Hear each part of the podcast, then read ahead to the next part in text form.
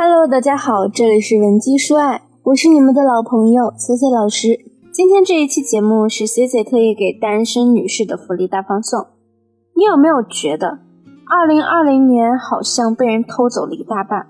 前半年为了避免感染，大部分人都选择窝在家里，大大的减少了我们社交的时间。可是对于咱们这些想要脱单的姑娘来说，也算是浪费了我们很多时间成本和机会成本。专家说呢，疫情可能还会在秋冬季有所反弹，所以啊，我们不能保证接下来几个月会不会突然又回到那种需要在家隔离的阶段。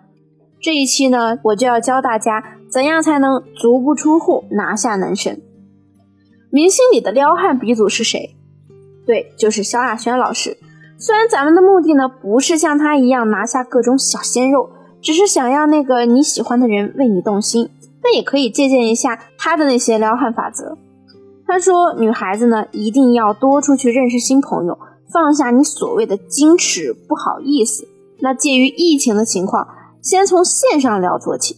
如果说你在线上已经能很好的把控对方的情绪，能把他带入到你的节奏中，也是可以给你们线下相处打下非常好的基础的。那撩男神有一点是你必须知道的，就是他喜欢什么。知己知彼，百战百胜。你去了解他喜欢什么东西，从他喜欢的东西打开话题。你想想，如果你特别喜欢胡歌，有人跟你主动提你偶像的相关话题，你是不是也能够安利人家大半天呢？其实啊，你觉得他和你没有共同话题，就是因为你说的东西他不懂，他喜欢的东西你也不了解，所以压根就说不到一块儿去。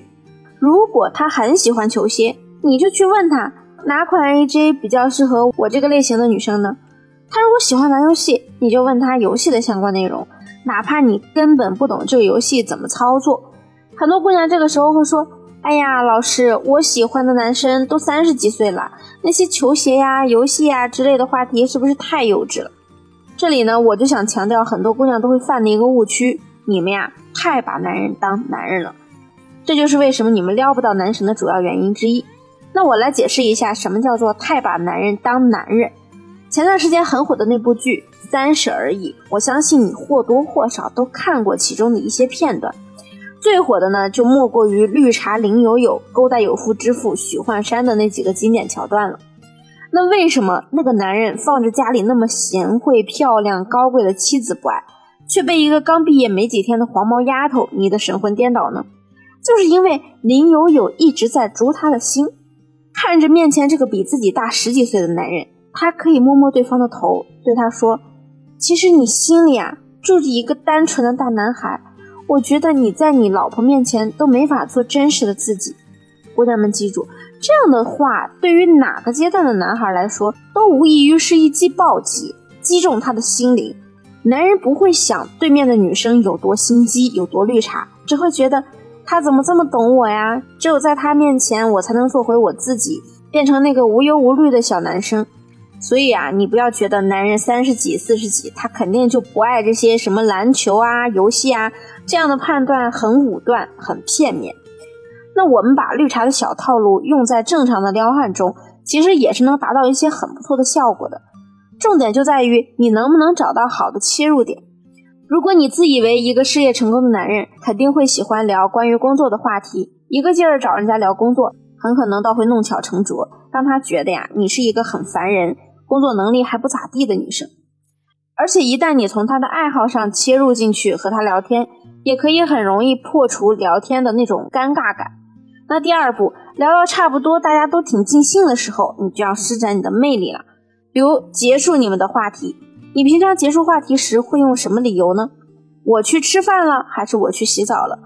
千万记得这样的理由啊，以后不要再用了，因为它不能对对方造成任何的遐想，还会让他觉得你是不是因为不想和他聊天才找了个理由。这个时候我们完全可以说：“哎呀，和你聊得太嗨了，我都忘了我约了私教课，今天要去练腿，咱们回聊吧。”或者呢，你可以说：“我等会儿啊有舞蹈课，先不跟你说了。”和你聊天很开心。说完这句话之后呢，哪怕你是抱着薯片、可乐，什么都不干，在那刷剧都可以。刚刚那句话说到位啊，别管他对你有没有什么大的好感，起码这些爱好都是一些加分项，他多少会有好奇心。当然，这个时候啊，我们说的这个理由最好是你本身就略知一二的。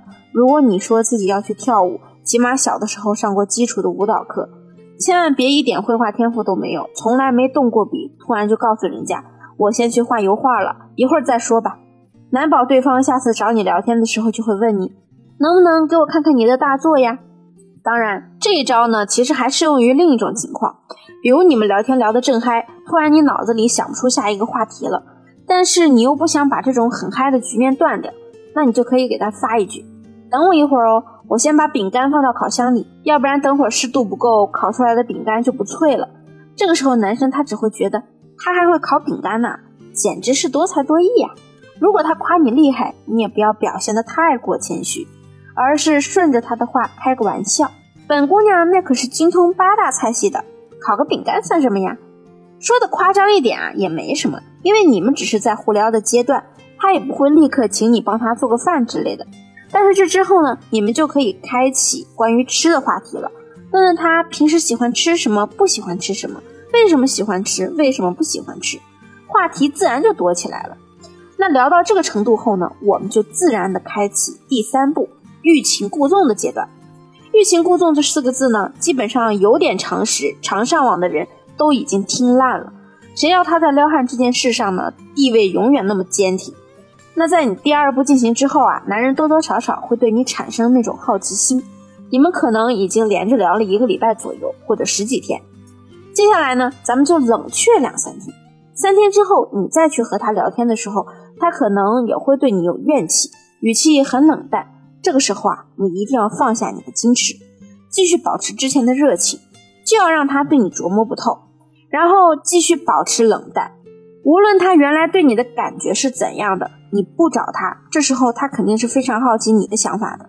接下来呢，我再教你一个小妙招：挑一个晚上十二点以后的时间，给他发一两个表情包，然后立刻撤回。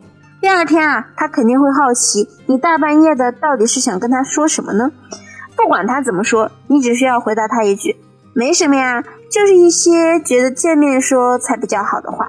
这个时候呢，他肯定会顺势邀约你。这样一来，不就凑成了你们第一次的约会吗？而且啊，前期的暧昧氛围我们已经渲染的刚刚好了。现在你还觉得撩汉难度大吗？如果你也想快速拿下心仪男神。或者你目前的感情遇到了阻碍，想要寻求突破和解决办法，可以添加我助理的微信文姬零零五 W E N J I 零零五，发送你的问题给我，我一定会有问必答。我们下期节目再见，文姬说爱，迷茫情场，你的得力军师。